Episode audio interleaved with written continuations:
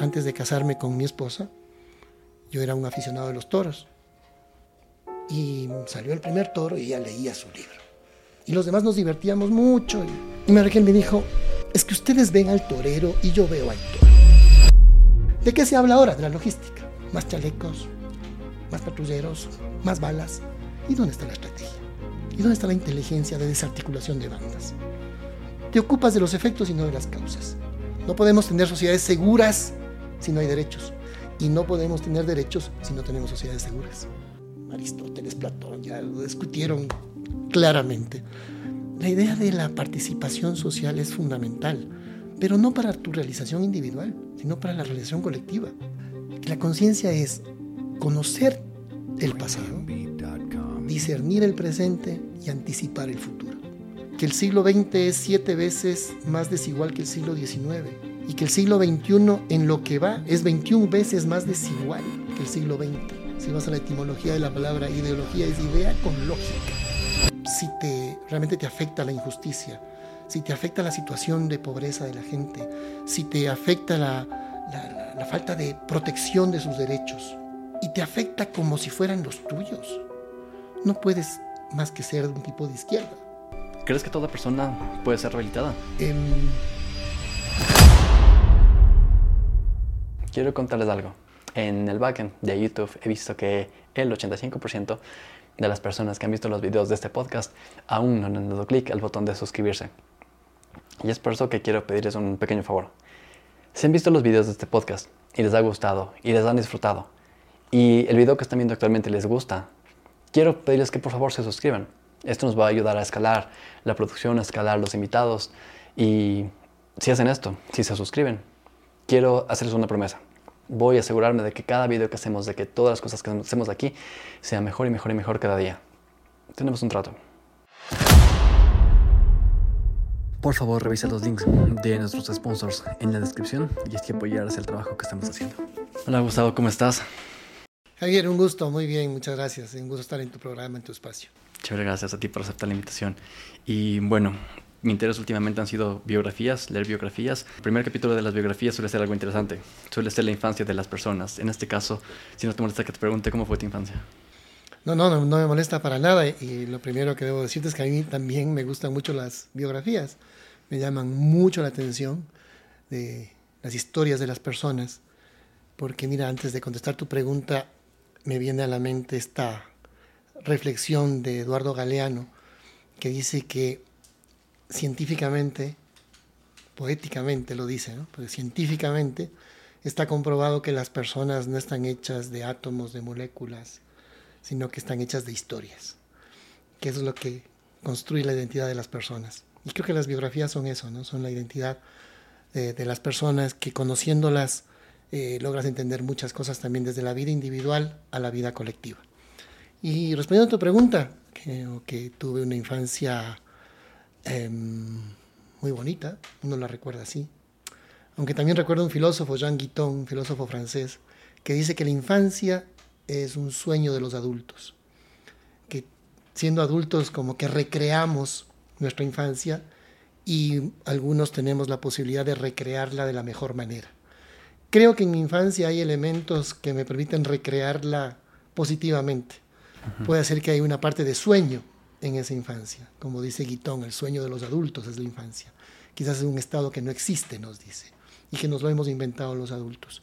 Pero creo que si nos la inventamos, nos la inventamos sobre ciertas realidades que son más bien intangibles, los sentimientos, las, emociones, que son las que perduran en, la memoria, más que ciertos hechos físicos o materiales.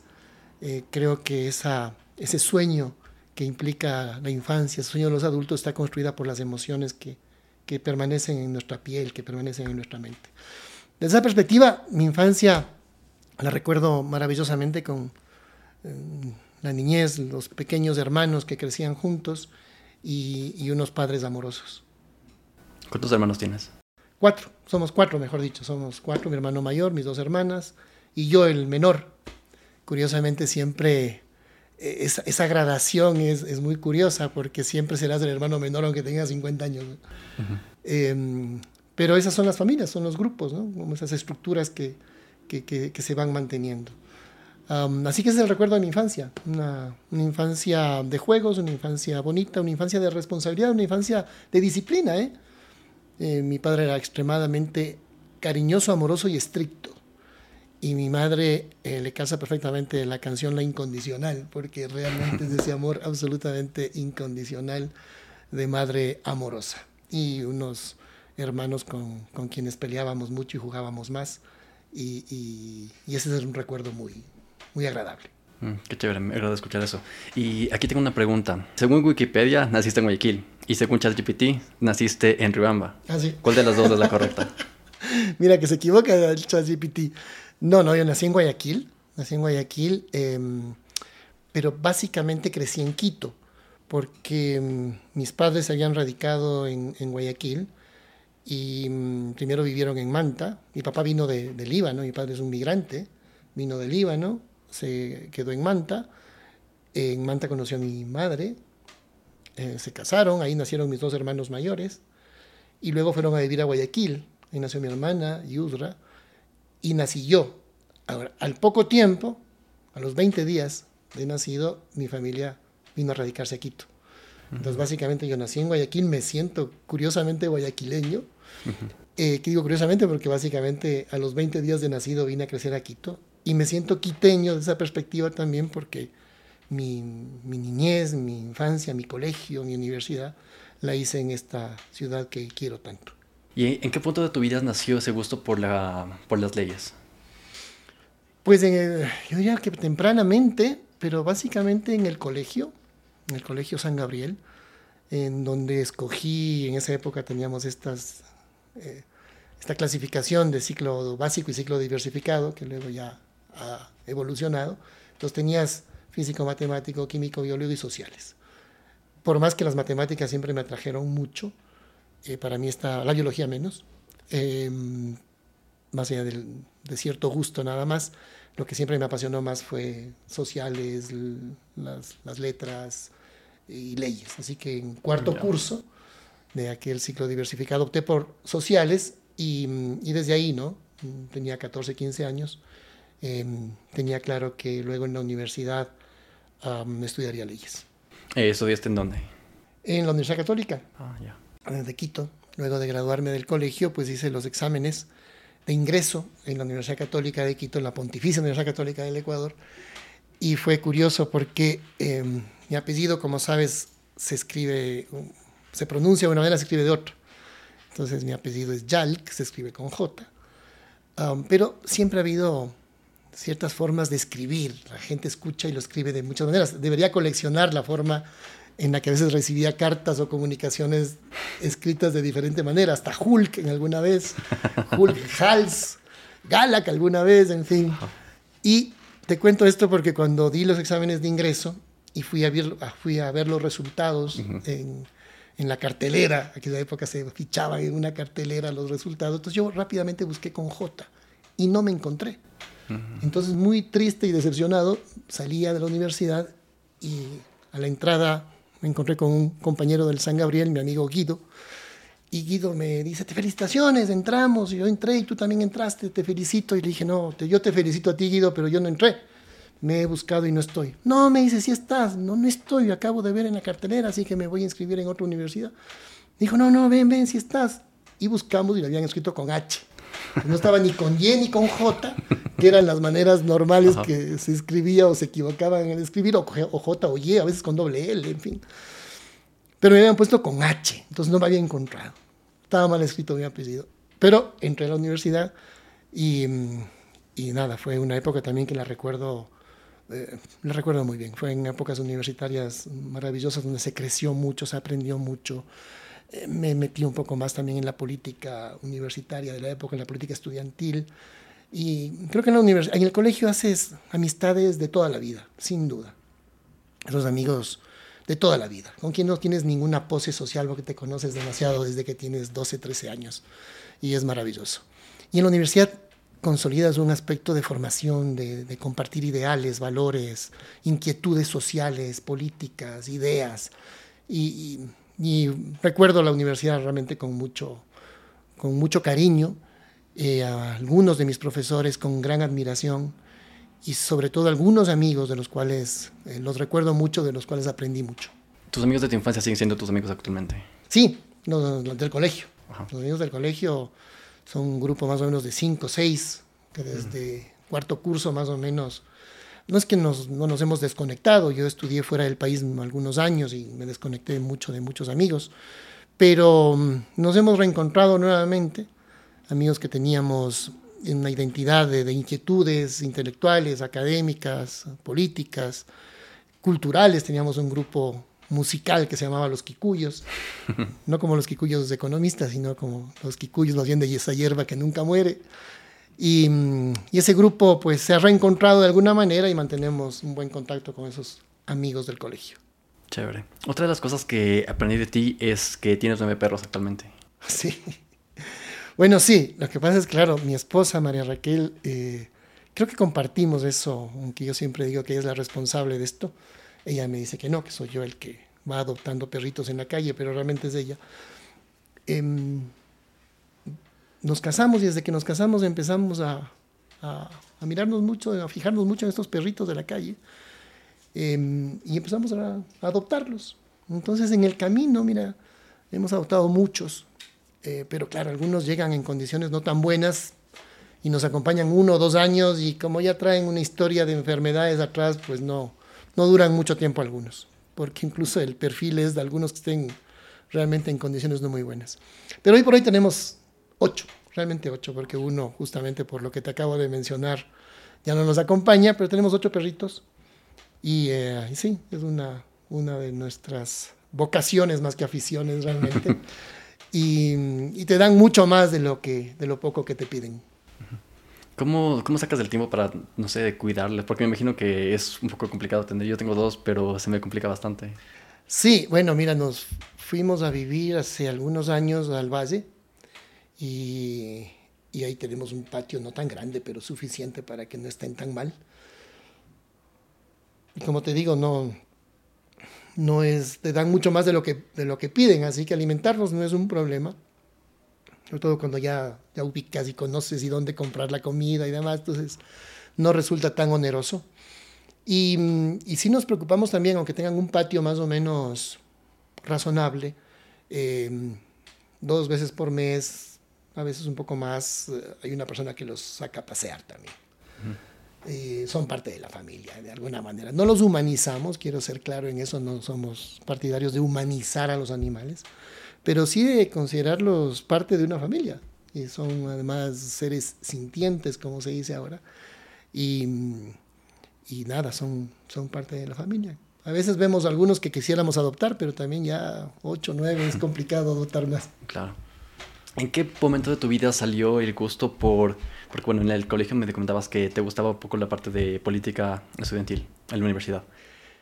Mira, hay un libro, hay un libro de un escritor ecuatoriano, Gustavo Alfredo Jacome, que se llama ¿Por qué se fueron las garzas? Ese es un libro que yo escogí para libro leído en, cuando estaba en tercer curso. Tenía 12, 13 años. Y me escogí ese libro para participar en el concurso de libro leído del colegio. Y es un libro que me, me marcó de alguna manera. Habla de la migración eh, indígena principalmente en los años 60, 70. Habla de la condición de, de los pueblos marginados de nuestro país. Em, el, título del libro, ¿Por qué se fueron las garzas? es de alguna manera también decidor. Hay una parte en el libro que de alguna manera yo lo interpreté y así lo expuse en ese concurso de libro leído que decía, ¿por qué se fueron las garzas? Nos pregunta Gustavo Alfredo Jacome en su libro. Y se fueron por la angustia de traer a un hijo al mundo y no saber qué se les va a dar de comer. ¿Por qué se fueron las garzas?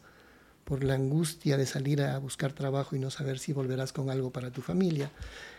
Y, esa lectura de, ese libro, de un autor ecuatoriano, eh, me marcó. Y desde ahí incluso decidí entrar a sociales luego en ese ciclo diversificado en el, colegio. Y desde ahí pensé que la justicia es una de las cosas más importantes que puede haber en una sociedad.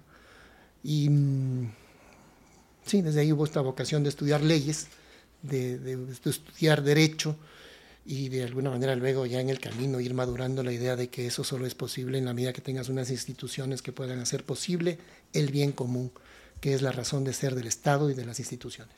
La importancia justamente de las instituciones es fundamental, porque puede que tengas buenas personas, malas personas, eh, pero creo que en, general el tener una institución con un horizonte claro es sumamente importante. Sí.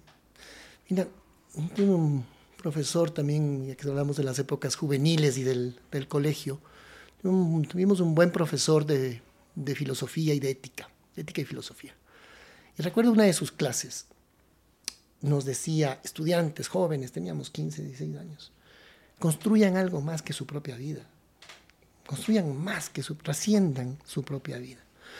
Y es interesante el concepto, porque esto em, no quiere decir olvidarte de ti mismo, al contrario, tienes que construir tu vida y tu felicidad y tu proyecto de vida.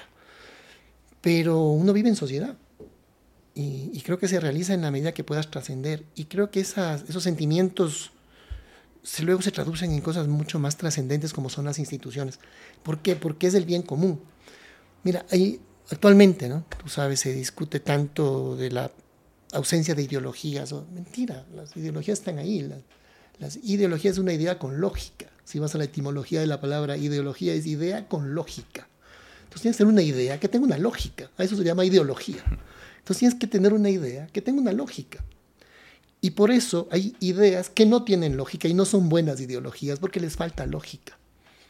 Pero si tienes un, rigor conceptual y te das cuenta que eres un ser social que vive en sociedad, Aristóteles, Platón ya lo discutieron claramente, la idea de la participación social es fundamental, pero no para tu realización individual, sino para la realización colectiva, sin perder de vista al individuo, pero tampoco puedes destruir la colectividad que somos.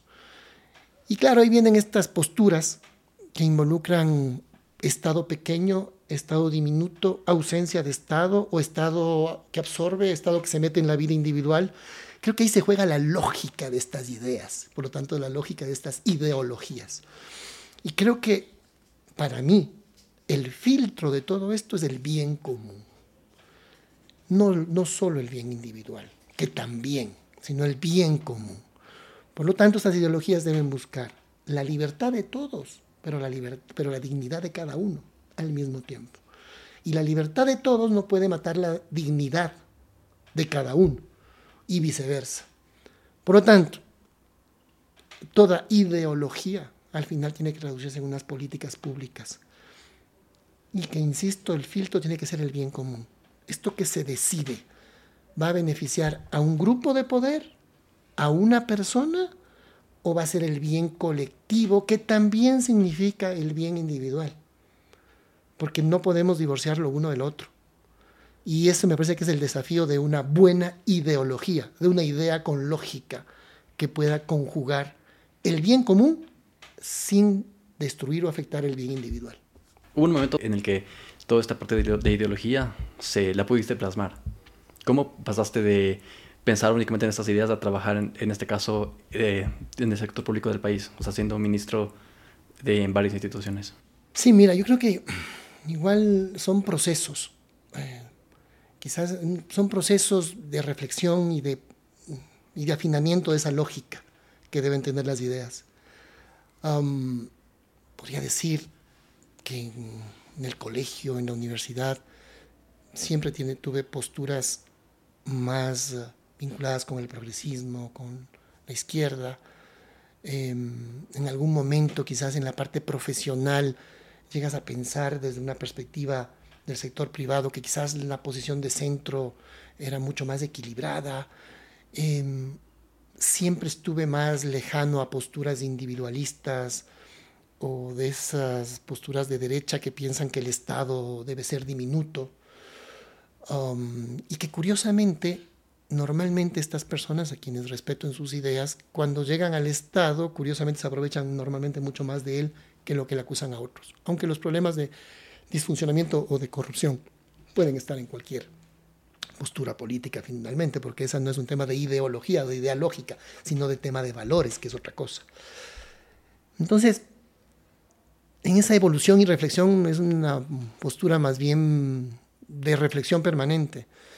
Pero ya profundizando la oportunidad de servicio público, cuando yo empecé a trabajar ya más profundamente en una ONG eh, y luego en una unidad ejecutora llamada Por Justicia, donde empecé a trabajar en, en temas de fortalecimiento institucional, para mí estaba absolutamente claro que el rol del Estado es fundamental para que puedas ir luchando contra las inequidades sociales.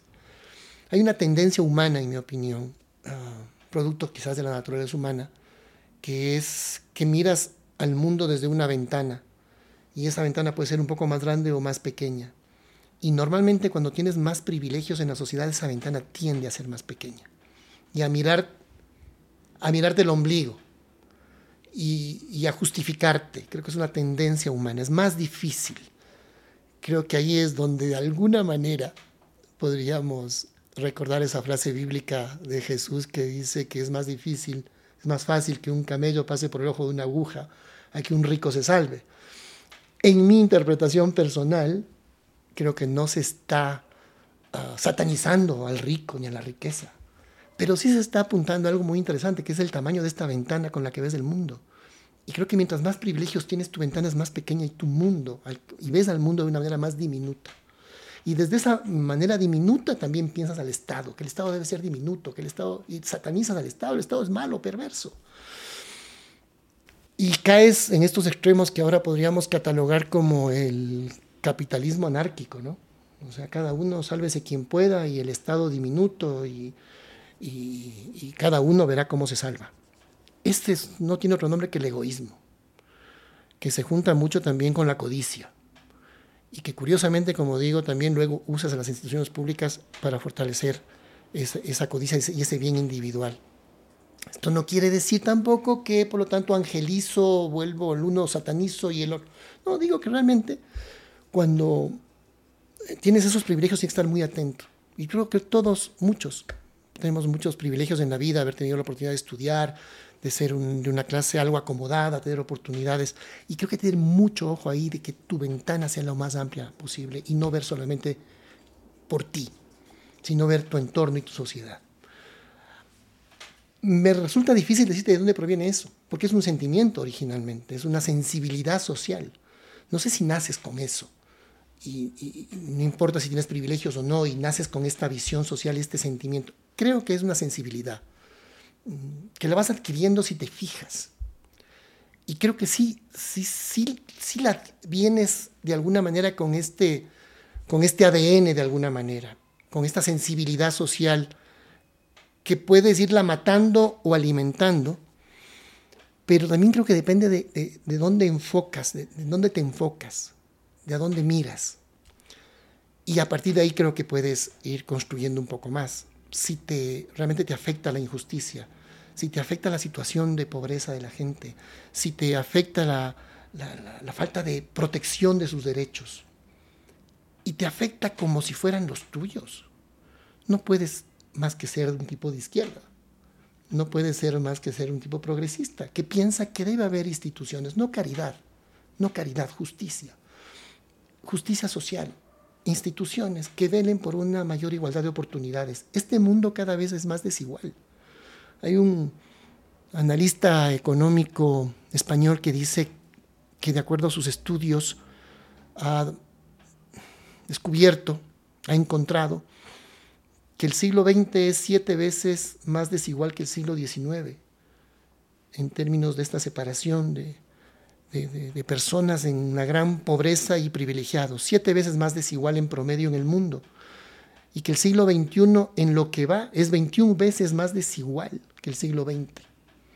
Ciertas separaciones de estas desigualdades, estas indecentes desigualdades, van creciendo en el mundo. Y dentro de ese promedio mundial, América Latina es el continente más desigual del planeta. Por eso encontramos, yo digo, estas indecentes desigualdades. Y aquí no quiero despreciar el mérito que mucha gente puede haber tenido en su éxito económico, está perfecto, pero no vivimos solos y vivimos en una sociedad. E incluso para esas personas con recursos y privilegios les resulta mucho mejor y más ético el, el que haya posibilidades de que otras personas, también con su esfuerzo, no regalado, con su esfuerzo, puedan tener la posibilidad de tener un desarrollo de una realización humana en nuestra, en nuestra sociedad. Y mientras te decía esto, venía a mi mente algo que decía, depende en qué nos enfocamos. Voy a ponerte un ejemplo que quizás pueda resultar no apropiado, pero para mí está muy claro. Es donde pones el foco para, para tener esa sensibilidad. Si eres capaz de ponerte en el lugar del otro o no. Y, no solamente decir, ah, estos son unos vagos que no han tenido éxito en la vida, y no fijarte un poco más en esos zapatos si tuvieron el punto de partida igual que el tuyo, y si realmente les puedes exigir éxito o progreso si no han tenido la ocasión de que socialmente podamos brindar esa oportunidad desde el Estado, en mi opinión. Para eso está la política pública, para que el Estado pueda brindar esas posibilidades de desarrollo a todos, no solamente a algunos o afianzar esos, esos privilegios. Te iba a poner un ejemplo. Te decía quizás no tan apropiado, pero para mí es muy gráfico porque forma parte también de mi vida personal. Así como puedo decir que tal situación social me impactó y que desde ahí creció una sensibilidad social, te pongo este otro ejemplo antes de casarme con mi esposa, yo era un aficionado de los toros. Mm, siempre me gustaron. Luego bajó un poco esa intensidad, sobre todo cuando viví fuera del país. Cuando volví había cosas que me seguían gustando y otras que no de mis aficiones juveniles. Pero los toros todavía eran un poco cierta, mantenían cierta afición. Cuando todavía había toros en Quito. Y le invité a mi novia, María Raquel. Me invité, fuimos a los toros. Ella no había ido. Eh, primero estuvo un poco reticente a acompañarme, pero dije, no, pero vamos, vamos a ir con unos amigos, etc. Y fuimos a los toros. Entonces Raquel llevó un libro. Y salió el primer toro y ella leía su libro. Y los demás nos divertíamos mucho y, decíamos ole. incluso cuando no hay que decir ole, decíamos ole. nos divertíamos en esto. Y María Raquel ya en el segundo toro baja su libro y se pone a llorar. Entonces yo le digo, casi con el sentimiento de que me estás dañando el ambiente, porque estás llorando, que está todo el mundo divirtiéndose, y, no paraba de llorar. Entonces salimos.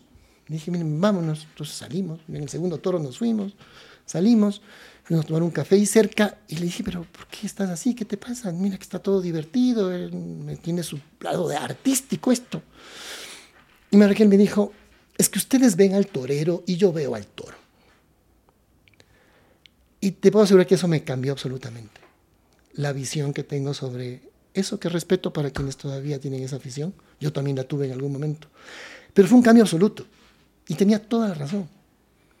Si ves la fiesta, la parte artística, los movimientos del torero, etcétera, puede ser que tenga un lado artístico, no lo niego. Pero si ves al toro, y si solo ves al toro, creo que pierde absolutamente todo el lado festivo que podría tener aquello. Entonces creo que es eso. Depende qué ves y qué sientes cuando ves. Me concentré en el toro y dije, yo no puedo ser taurino más. Y desde ahí, con el respeto que puedo tener para quienes todavía guardan esa afición, para mí terminó eso. Y sobre todo veo que hay mucha gente todavía lo que lo justifica. Y creo que sus justificaciones ya no me convencen, más allá de la parte artística y demás. Así que es eso. Creo que es qué es lo que miras y qué es lo que sientes cuando miras y desde qué sensibilidad y desde qué valores miras las cosas. Después de que te dijo eso, de que ella ve al toro y no al torero, ¿qué, qué hicieron ustedes? ¿Se quedaron ahí un rato o se fueron? Sí, no, yo, la entendí ahí, la entendí perfectamente y le dije, no, te, te, entiendo perfectamente. Creo que nos dimos un abrazo y, y nos fuimos a la casa, fuimos a comer, pero ya para mí la fiesta taurina hasta ahí llegó hasta ese comentario que para mí fue absolutamente decidor. Y creo que capaz esa experiencia que viviste, ese, esa sensación, esa conversación en ese instante, me atrevería a decir que tal vez te marcó para siempre muchas de las cosas que has realizado, porque tienes una ideología de izquierda, ¿verdad? Sí, creo que, creo que la verdad, te digo, se dice que, que uno tiene el corazón a la izquierda y de alguna manera gráficamente eso te da una sensibilidad, es decir, ves las cosas distintas. Insisto, no quiero decir que los buenos son los de izquierda y los malos de derecha. Creo que, como digo, creo que las ideas tienen que tener lógica. y entonces yo encuentro la forma en la que veo las cosas con una lógica, eh, con una lógica racional, no, solo emotiva. Es decir, sí, hay una sensibilidad. Esa sensibilidad te, te lleva a tener ciertos pensamientos, pero esos pensamientos tienen que acabar en ideas y tienen esas ideas tienen que tener una lógica que luego puedan tener una justificación real también en valores y ética para poderse ejecutar. Me preguntaba si esto también implicó mirar otras cosas con ese mismo prisma. Bueno, te, cuento. Em, luego también en mi trabajo de, justicia me involucré en temas de justicia juvenil. Y la justicia juvenil es muy importante porque es tratar de que tempranamente los jóvenes, adolescentes, que, que caen en, en, una infracción a la ley, son personas en formación y son un patrimonio de cualquier sociedad. Y es importante que ahí funcionen las políticas de rehabilitación social. Los jóvenes, los adolescentes son personas en formación y tienen alto riesgo también de cometer infracciones y a veces graves. Y recuerdo el caso de, en la justicia restaurativa de lo que se trata es de que los jóvenes en su proceso de rehabilitación reconozcan la falta. Ojo, no se trata de romantizar esto y de decir, ah, no, pobrecitos son víctimas de la sociedad. También lo son, pero tienen que ser responsables de los actos que realizan. Ese es el proceso real de rehabilitación, que las personas se hagan responsables de las consecuencias de sus actos y puedan entender el daño causado y de a partir de ahí se puedan rehabilitar y reinsertar. Es un proceso de crecimiento pedagógico. Y eso involucra también procesos que en otros países funcionan mejor. Aquí han habido apenas ciertas experiencias de justicia restaurativa donde el joven que comete una infracción no es que la niega, la reconoce y en ese proceso de reconocimiento del daño causado entra en un proceso de, de, asumir responsabilidades, de reparar el daño si es posible repararlo, y por lo tanto que su sanción involucre también rehabilitación y educación. Eso involucra un diálogo con el joven. Y recuerdo, esto ocurrió en otro país, no acá, que en uno de estos diálogos, en una experiencia de justicia restaurativa, era un joven que le había arranchado una cartera a una anciana la anciana no quería salir más de su departamento. Estos procesos de justicia restaurativa también involucran que la víctima también participe en un proceso también de rehabilitación. Es un arranche, un robo, no estoy hablando de un delito de homicidio ni algo tan dramático, pero a lo que voy es a lo siguiente, cuando hablábamos con este joven, este joven decía, le decíamos, ¿te has dado cuenta de que la señora a la que le arranchaste la cartera es una anciana y tiene ahora mucho miedo de salir al parque? Y este joven decía, no recuerdo que sea anciana. Yo sí es una señora de, de 80 años. Y él nos dice, es que yo lo que vi fue una cartera. Vuelvo al tema de qué es lo que ves. Y lo que ves te hace actuar. Entonces este joven vio una cartera, ni siquiera vio a la señora, ni siquiera se dio cuenta de lo que podía implicar al otro ser humano. A ver, a lo que voy finalmente es creo que las relaciones humanas deben ser entre sujetos, no entre objetos. Cuando tú ves la cartera y no ves a la anciana, estás viendo un objeto, no a un sujeto. Y los procesos de rehabilitación social, y los procesos de relacionamiento, y los procesos ideológicos, y la política pública, deben entender que está trabajando para sujetos, que tienen dignidad, que tienen derechos, no objetos que utilizas. Entonces llegas, por ejemplo, a una idea lógica que te dice, que los seres humanos no podemos ser vistos como recursos de un proceso productivo y que el capital, por lo tanto, está por encima del ser humano, sino que el ser humano está por encima del capital y que la economía, por lo tanto, está en función de los seres humanos, sus derechos, sus libertades, su dignidad humana, y no al revés, porque entonces vuelves a esta relación de objeto, igual que el joven que le arrancha una cartera a una persona que ni siquiera sabe quién es, si es hombre o mujer, ve una cartera y la rancha, porque ve el objeto, no al sujeto. Y creo que le pasa lo mismo a la gente que luego con grandes estudios sigue viendo a los demás como objetos y no como sujetos, igual que el que arrancha una cartera. Es igual, es el mismo problema, es un problema de valores, es un problema de lo que ves, sino que el uno lo ejecuta muy elegantemente como una visión ideológica para su lógica y el otro arrancha una cartera. Pero acaba haciendo lo mismo desde el punto de vista de lo que ves, lo que hace un banquero o lo que hace alguien que arrancha una cartera. No ven al sujeto, ven al objeto. no ven al sujeto deudor al cual le pueden dar facilidades de pago, no. Ven la casa que tienen que hipotecar rápidamente para recuperar un bien y luego como pasó en España en esas burbujas eh, inmobiliarias, donde los bancos se quedaban con casas que no necesitaban y la gente se quedaba sin dónde vivir. Entonces, ahí te das cuenta cómo los modelos tienen que tener lógica. Y la lógica para una ideología, en mi opinión, pasa por el filtro del bien común. Perdón que me alargué un poco. No, no, esa es, creo que es una de, las bondades del podcast, que no hay un tiempo límite de cada respuesta. Y mencionaste la parte de rehabilitación social. Y quiero hacerte aquí una pregunta en dos partes. ¿Crees que toda persona puede ser rehabilitada?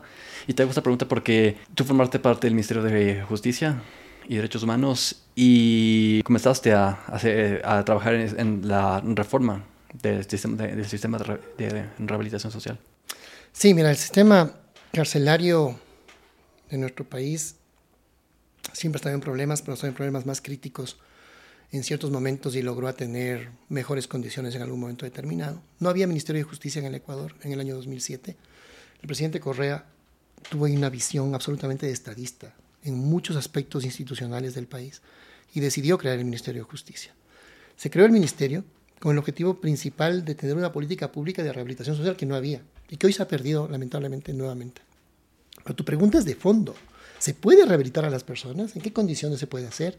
¿Para qué están los ministerios de justicia? ¿Para qué están los sistemas de rehabilitación social? ¿Para qué están las cárceles? Esto es todo un tema que responde incluso a una visión filosófica sobre el tema del derecho penal y la sanción. ¿Para qué? ¿Cuál es el fin de la pena? ¿Es devolver el mal con otro mal? ¿Cometiste un mal, te doy otro mal? Esas son visiones que se entienden superadas. Creo que en la visión de la gente siguen existiendo. Tú cometiste un mal, de ojo por ojo. Te diste un mal, te doy otro mal, te quito la libertad. O por seguridad, como tú eres una persona peligrosa, entonces te saco del, del vínculo social. También se entiende teóricamente que es una visión superada y que la que se entendería, al menos conceptualmente, es que la pena no es tanto darte un mal por otro mal, ni porque eres peligroso, porque es difícil clasificar a las personas de esa perspectiva, sino porque debes entrar en un proceso de reinserción, reeducación, resocialización, todas estas res del sistema de rehabilitación social. Pero la gran pregunta siempre es, ¿y esto es posible? ¿Se pueden rehabilitar personas?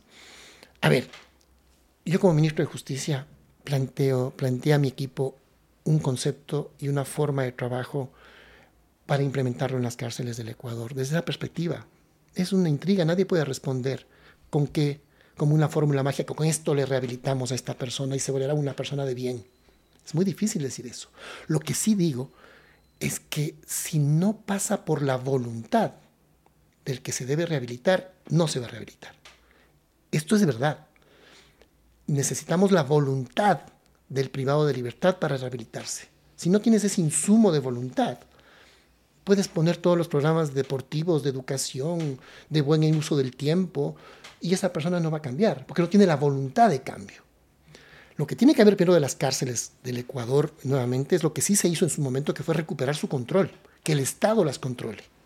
Porque un elemento esencial del Estado y su primera responsabilidad en general en la sociedad es dar seguridad a la ciudadanía y en particular en las cárceles controlar, así son sus recintos estatales. el Estado tiene que controlar con seguridad, una rectoría de seguridad. Quien manda en las cárceles es el Estado. A partir de ahí, generas condiciones para generar la voluntad de cambio. Es decir, ahí decíamos, controlamos, rectoría, nosotros, el Estado, es el que debe controlar la seguridad en las cárceles, no las bandas, no el caporal, no un líder de, de los prisioneros, el Estado controla y pone rectoría de seguridad. A partir de ahí, si bien somos conscientes que solo se rehabilitan las personas que quieren, la obligación del Estado es hacer que quieran, es darle la oportunidad de que quieran. Y esa oportunidad es una oportunidad pedagógica. Como ese joven al que haces que vea al sujeto y no al objeto, que vea a la viejita y no a la cartera, por ponerte un ejemplo sencillo. Los procesos son mucho más complejos que esos, sin duda. Pero a partir de seguridad, y de un Estado que actúa desde la legalidad y desde la transparencia luchando contra la corrupción, haces que esos privados de libertad respeten al Estado. Porque tienes la fuerza, porque tienes la legitimidad que te da la ley. y porque pones en marcha oportunidades para que puedan educarse, para que nadie les viole adentro de la cárcel, para que haya seguridad entre ellos y el Estado impone esa seguridad. Y a partir de ahí es un recorrido personal. Las personas deciden rehabilitarse o no. Y creo que ese tiempo en cárcel, que es indeseable para nadie, es, la cárcel es un espacio terrible de mucho dolor y sufrimiento, pero que sea un espacio de crecimiento personal. Muchos lo logran. Muchos quizás con dos días en la cárcel se rehabilitan, con dos días. No quieren volver ahí y saben que tienen que volver a ser actores positivos en la cárcel. Y otros que no, que están años y vuelven a delinquir y vuelven a entrar. Y el Estado tiene que volver a hacer ese trabajo de ponerlos nuevamente en un espacio controlado por el Estado, pero darles la oportunidad de que su voluntad tienda hacia formarse y hacia ser personas que puedan reinsertarse en la sociedad. Fíjate, ah, hay una experiencia interesante cuando hubo el indulto a las mulas ah, que estaban detenidas, principalmente mujeres, en las cárceles del Ecuador por transportar em, sustancias prohibidas. esa fue una, una lógica que tuvo cierta crítica y también cierto aplauso. Pero los hechos te demuestran que salieron alrededor de 1.500 personas de ese indulto, principalmente mujeres, muchas extranjeras, volvieron a sus países, pero la estadística nos dice que no hubo de reincidencia ni el 2%. O sea, la medida fue mm, estadísticamente correcta. Los datos demuestran que fue correcta. Salieron alrededor de 1.500 personas que ya, que ya habían cumplido, ojo, un alto porcentaje de su pena. No es que no habían cumplido pena, Dentro de ese indulto había algunas gradaciones que involucraban al menos el cumplimiento de un 40% de la pena, si no recuerdo mal, que la carga de sustancias sea menor a un rango específico, salieron alrededor de 1.500 personas. Rango de reincidencia menos del 2%. Cuando no hay reincidencia, te das cuenta que una medida de rehabilitación pudo haber funcionado. Es difícil la rehabilitación social, es uno de los aspectos más complejos. Creo que ningún país tiene las respuestas mágicas, no es varita mágica. Pero sí es cierto que cuando hay desarrollo humano, hay mayor participación positiva en la vida de la sociedad. ¿Y qué implica el desarrollo humano? La posibilidad de realizarte como persona, la posibilidad de tener actividades positivas. Y por eso la seguridad en general está relacionada con el desarrollo social, el acceso a derechos, a educación, a salud y al mismo tiempo el acceso a derechos de educación a salud está relacionada con la seguridad. Son de ida y vuelta.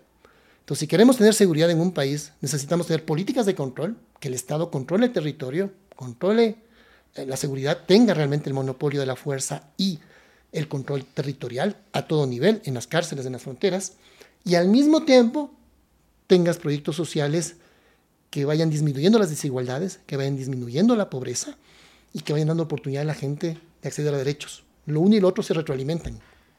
Eso hay una frase que para mí es de una profunda sabiduría de Kofi Annan, ex secretario de Naciones Unidas, que dice que los pueblos anhelan seguridad para tener desarrollo social y anhelan desarrollo social para tener seguridad. Pero no tendrán ni seguridad ni desarrollo social si no se aplican políticas a la luz de la Convención Internacional de los Derechos Humanos. Lo cual es muy interesante, porque te está diciendo, sí, ten políticas de seguridad, no las puedes dejar de lado, pero tienes que tener unos límites que respeten la dignidad de las personas. Tienes que tener políticas de desarrollo humano, porque sin ellas no tendrás la seguridad que tanto anhelas.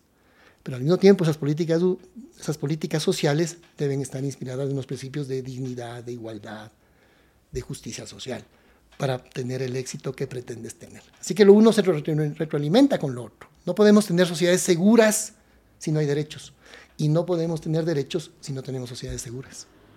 Últimamente se ha hablado mucho de eh, las tasas de homicidios por cada 100.000 habitantes. Y creo que ahí entra todo, todo, lo que tiene que ver con este proceso de rehabilitación social. Y creo que hay algo que se hizo. Como te mencionaste, creo que hay una diferencia entre lo, entre lo que es y el, y el deber ser.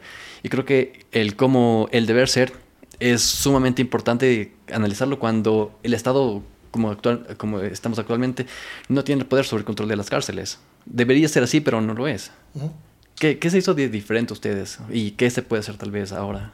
Sí, bueno, muchas cosas y el, el listado es, es, amplio porque, mira, disminuir los homicidios en el país de 19 homicidios por cada 100.000 habitantes a 5 homicidios por cada 100.000 habitantes, que quedó en el año 2017, no es por generación espontánea, no es por suerte, es porque detrás hay mucho trabajo, hay sacrificio, hay políticas públicas coordinadas, hay acción del Estado para que esto se dé. No es por suerte, no es por acción de, de magia.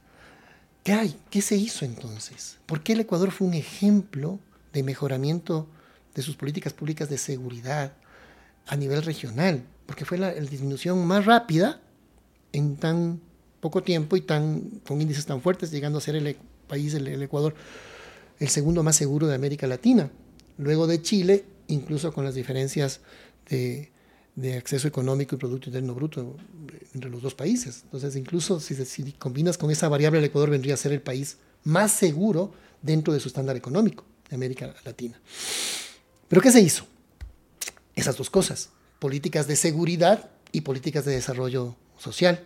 Al mismo tiempo tú ves que bajan los homicidios y también bajan los índices de pobreza y de pobreza extrema en el país. Bajan juntas esas dos, esas dos líneas. Y luego ves cuando suben en el año 2017, empiezan a subir las dos. O subir la pobreza y la pobreza extrema y empieza a subir también la violencia. Hay una relación. La violencia es multicausal. Ojo, no es solamente eso, pero sin duda están absolutamente relacionados. ¿Qué se dejó de hacer también? Es la gran pregunta. Bueno, la una. Se establecieron, por ejemplo, mecanismos de, de, control en las cárceles, escáneres para controlar el ingreso de armas. No entraban ni cigarrillos, peor armas, en las cárceles. No hubo ni un solo motín durante 10 años. ¿Qué tenemos en menos de 5 años? Masacres carcelarias y más de 600 muertos en las cárceles del Ecuador, siendo noticia mundial eh, lo que han significado las cárceles en el Ecuador. Entonces, el Ecuador, el, el, país, el Estado perdió el control de las cárceles o lo cedió, que sería aún más terrible. Tenías clasificación de los privados de libertad de acuerdo al delito cometido y, por supuesto, a la desarticulación de bandas. ¿Qué se hizo en el año 2019? Exactamente lo contrario. Se entregaron los pabellones a ciertas bandas delincuenciales. Quizás creyendo que así hacían un pacto de paz, una, una cosa absurda, que es parte de los grandes problemas luego de control de las bandas desde las cárceles. Inhibidores de señal.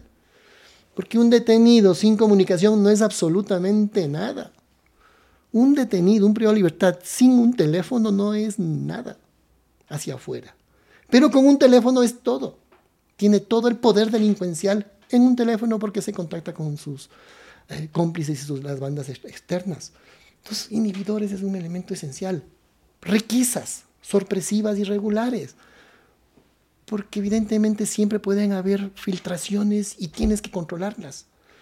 Pero aquí ni siquiera son filtraciones, pues lo que ha ocurrido en el país. Casi, casi es una complicidad institucional de que entren armas de grueso calibre a las cárceles del Ecuador. El plan de vida de los presos, los programas de rehabilitación social, todo eso lo destruyeron. Se creó la escuela de guías penitenciarias, se eliminó la escuela de guías penitenciarios, se establecieron políticas de inteligencia penitenciaria preventiva, se eliminó la inteligencia penitenciaria preventiva. A nivel de seguridad ciudadana en general se fortalecieron los temas de inteligencia, se llama inteligencia estratégica antidelincuencial prospectiva, es el nombre que tiene. Es decir, un tema de inteligencia antidelincuencial que busca generarse escenarios futuros y anticiparte a los problemas, por eso se llama prospectiva. Pero todo eso se destruyó habían todos los análisis de escenarios y de medidas de seguridad que debían establecerse en función de las repercusiones que podía significar la paz en Colombia. Paz deseada, paz deseable, pero que también tiene otros efectos secundarios como grupos disidentes que no se acogen a la paz y que podían, por lo tanto, permear bajo un efecto mercurio que llama la policía o efecto globo el desplazamiento del delito. Y había planes sobre eso. No se continuaron a partir del año 2018 se destruyó la inteligencia antidelincuencia prospectiva. Tenemos un, listado de cosas que se dejaron de hacer. Se compraron radares, se los ubicó en lugares estratégicos en frontera. Recuerda que se reubicaron los radares, se los puso en Montecristi se los destruyeron. ¿Dónde están los radares? Para controlar vuelos clandestinos.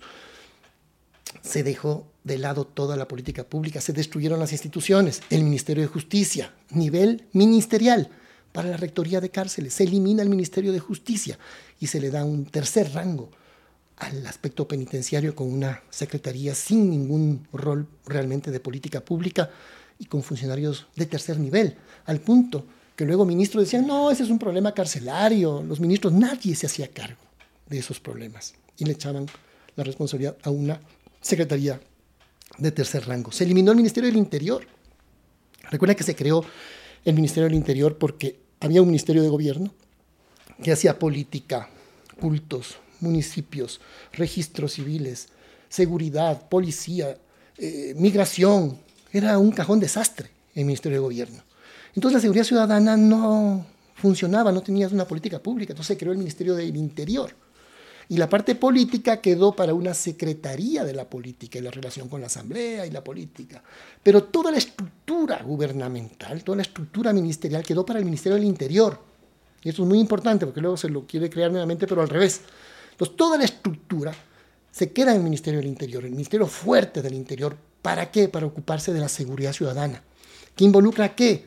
Que la policía tenga un liderazgo civil, con una visión civil, y que, por ejemplo, desde esa visión civil de la policía, la policía comunitaria deje de ser, como se dice, la última rueda del coche, que lo era. La policía de investigaciones criminales sea realmente la puerta de entrada al sistema de justicia, con un sistema de casos sólidos y de investigaciones realmente científicas. Y que no sea como la policía judicial que heredamos en su momento, que se autogestionaba con la venta de cosas robadas que había recuperado y que la gente no había reclamado. Así vivía la policía judicial, esperando que la gente no venga por su televisor robado y más bien luego le vendo al televisor robado y vivo de eso para autofinanciarme y no tener realmente presupuestos para hacer investigación científica desde la criminalística. Entonces todo esto se eliminó. Se establecieron sistemas de confianza para entrar a la policía, polígrafos para entrar a la policía, porque no te penetre gente que está vinculada con bandas delincuenciales, procesos de autodepuración interna con un sistema de asuntos internos de la policía, con contrainteligencia que te permita hacer que esos asuntos internos funcionen realmente como la policía de la policía, pero no con espíritu de cuerpo, sino con espíritu de depuración institucional, porque hay gente muy buena en la policía, gente, eh, verdaderos héroes, pero también hay de los otros que hacen mucho mal porque tienen doble poder, poder de policía y poder de delincuente. con eso, así tú no puedes luchar contra la delincuencia. Es tu, aparato eh, de, trabajo operativo depurado. Se desarticularon algunas bandas, salieron policías, producto de aquello. La policía sintió mucho más autoestima. Llegó a ser una de las mejores policías de Sudamérica. Hasta el año 2017 fue considerada una de las mejores policías de Sudamérica, producto de, este, de esta revolución ética dentro de la policía. Ascensos realmente meritocráticos, ingresos con pruebas de confianza, principio de responsabilidad territorio afianzado para tus ascensos, un cuadro de mando integral en el cual se te entregaba una responsabilidad como oficial de policía de una parte del territorio ecuatoriano, bajo tu responsabilidad, con la perspectiva de que logres estos objetivos de reducción de la violencia y de la delincuencia en el territorio, que es tu responsabilidad, para que sea parte de tu carrera y tu ascenso. Evidentemente, si te voy a exigir eso, te tengo que decir que necesitas. Entonces necesitas inteligencia, necesitas recursos, necesitas logística, necesitas recurso humano. Te lo doy, por lo tanto ahora necesito estos resultados. Entonces la gente te responde y la policía es jerárquica y le gusta que le den una misión, porque para eso se hacen policías, para cumplir misiones vinculadas con su misión institucional. Le das los recursos, le puedes exigir resultados. Tú le exiges resultados sin dar recursos, puede ser que esos resultados vengan de cualquier manera. Y así algunos gobiernos les exigían y podías caer en perversas acciones policiales como la desaparición de personas o como la limpieza social que algunos piensan que es la solución, que no es ninguna solución. Es parte del problema porque le conviertes al policía en delincuente en el momento en que le das carta libre para una limpieza social. Por ahí no iban las soluciones. Las soluciones iban por esta modernización real de la policía. Eso se hizo, eso se logró. Por eso la policía, insisto, llegó a ser una de las mejores policías de Sudamérica y te empieza a dar verdaderos resultados de lucha contra la delincuencia. Por eso bajas de, de 17 homicidios a 5. No es por generación espontánea, es por una visión integral, institucional, estratégica y logística. ¿De qué se habla ahora? De la logística. Más chalecos, más patrulleros, más balas. ¿Y dónde está la estrategia? ¿Y dónde está la inteligencia de desarticulación de bandas? Te ocupas de los efectos y no de las causas. No pones los medios para el fin. El resultado, al final, es que tienes un crecimiento tremendo de la violencia a partir del año 2018 y hoy estamos en 45 homicidios por cada 100.000 habitantes. ¿Producto de qué? La lógica te lo dice, la lógica, la idea y la lógica te lo están diciendo. Claramente es por haber abandonado todas las políticas institucionales. Desapareciste el Ministerio de Justicia, desapareciste el Ministerio de Interior, desapareciste el Ministerio Coordinador de Seguridad. Y luego no hay que olvidar que todos estos grandes resultados de seguridad se pueden dar también porque hubo un proceso de fortalecimiento de la función judicial en su momento, con recursos, con estrategia, con plan estratégico real enfocado en las necesidades de los ciudadanos. Entonces, si tú tienes una policía que hace mejor su trabajo y un sistema de justicia que no diluye el trabajo de la policía, sino que actúa con debido proceso, entonces te funciona la política pública adecuadamente. En el año 2017 hay un informe de la Universidad de Vanderbilt de Estados Unidos, una de las 50 mejores universidades del mundo, que ubica a la función judicial ecuatoriana como la mejor de Sudamérica para sancionar delincuentes, para sancionar personas acusadas de un delito con debido proceso. La ubica en el primer lugar, por encima de Uruguay, que siempre fue una gran referencia sobre el funcionamiento de un poder judicial en la región. Era un orgullo la función judicial ecuatoriana. Nos sentía orgulloso además de su país y de estas instituciones y de ser parte de la función judicial. Hoy nuevamente la función judicial ecuatoriana nos llega a 10 puntos de confianza ciudadana y es una de las peores de Sudamérica. Abandonada nuevamente en recursos, con fiscales y jueces que no tienen la debida protección en casos difíciles para protección de su vida, con recursos para poder trabajar con políticas públicas pensadas desde el ciudadano. Y esto, mira, es muy importante porque en los años 90, antes de, antes de que nazcas, en los años 90 se discutía mucho sobre la reforma judicial. Entonces decía, se empezaba a discutir sobre reforma judicial. Y se decía, ah, reformar judicial es cambiar los códigos de procedimiento. Reformar judicial es tener más jueces. Y luego te das cuenta que eso es más de lo mismo. Lo que había que tener es modelos de gestión distintos. Y ese fue el gran giro de las reformas judiciales y la más exitosa, la ecuatoriana, entre el año 2013 y el año 2017. ¿Por qué? Porque no se enfoca en solo cambiar las leyes, sí hay que cambiarlas. Hicimos códigos de procedimiento mucho más eficientes. Salimos del sistema escrito, lento, engorroso, que no tiene soluciones ni con más jueces. Y pasamos a un sistema oral en todas las materias, como manda la Constitución. No solo en lo penal, sino en todas las materias. Claro, necesitas modelos eh, procesales más adecuados. ¿Necesitas más jueces? Claro que sí. Todo eso son, pero esa es la parte logística. ¿Cuál es la estratégica? ¿Cuál es la estratégica? Esa es la gran pregunta que ese fue el gran pecado capital de las reformas judiciales en América Latina y Ecuador marcó una diferencia. ¿Por qué? Porque dio el giro, salió de los modelos de, oferta del servicio a modelos de demanda del servicio. ¿Qué te piden los ciudadanos, los usuarios? Y en función de eso es la reforma. No como se hacía en los años 90 o principios del siglo XXI, en función de lo que el juez o el funcionario creen que se debe hacer. Una oficina más grande, un escritorio más grande, una computadora para lo que yo creo que debo servir. No, no, no. ¿Qué necesita el ciudadano? ¿Qué requiere el ciudadano? Y el ciudadano te pide dos cosas. Te pide rapidez y te pide transparencia. Eso es lo que le pide al sistema de justicia. Esa es la estrategia, esa es la visión estratégica. Le vamos a dar a los ciudadanos rapidez y le vamos a dar a los ciudadanos transparencia. Por lo tanto, rendición de cuentas, por lo tanto, ingresos meritocráticos a la función judicial, por lo tanto, carrera judicial sólida con estabilidad, con capacitación permanente, con recursos. Una vez más, te doy lo que necesitas para cumplir un objetivo que es que le des justicia a los ciudadanos, que hagas las audiencias, que no convoques al ciudadano para que el ciudadano venga a una audiencia y no esté el juez, o no está el fiscal, o no está el policía, o falla algo y la audiencia no se da, y todo el mundo pierde tiempo y recursos. vamos a dar a la gente lo que la gente pide. la gente lo que pide es que si me invitas, y me convocas a una audiencia, la audiencia se dé, para que no se distraigan mis derechos. Porque si no hay audiencia, no hay administración de justicia. Entonces tienes una visión integral del servicio, y esto junto a, un mejor funcionamiento del sistema policial, con un mejor funcionamiento del aparato de justicia, dentro del debido proceso, en una mesa llamada de coordinación, donde se reunían mensualmente Consejo de la Judicatura, Corte Nacional de Justicia, Mesa de Justicia de la Asamblea Nacional, Ministro del Interior, Ministro de Justicia, Fiscal General, Defensor del Pueblo, a tomarnos una foto, a ver planes de trabajo, a ver estadísticas, a ver indicadores de gestión, a ver resultados, no a ver sentencias, no a ver casos individuales. Eso es independencia judicial, los jueces que se ocupen de cada caso. Pero el sistema tiene los recursos, hay los resultados. ¿Por qué falló una audiencia? ¿Porque el policía no vino? ¿Por qué no vino el policía? Ah, es que los partes están mal hechos. ¿Por qué están mal hechos los partes? Hay que hacerlos bien. Ah, es que el parte no llega a tiempo. O el, o el juez sí, el, fiscal, el policía llegó dentro de las 24 horas de la flagrancia, pero resulta que no estaba el juez. ¿Por qué no estuvo el juez? O no había un médico que pueda hacer eh, los informes eh, eh, médicos legistas pertinentes para el ingreso de un detenido o para el análisis de la víctima.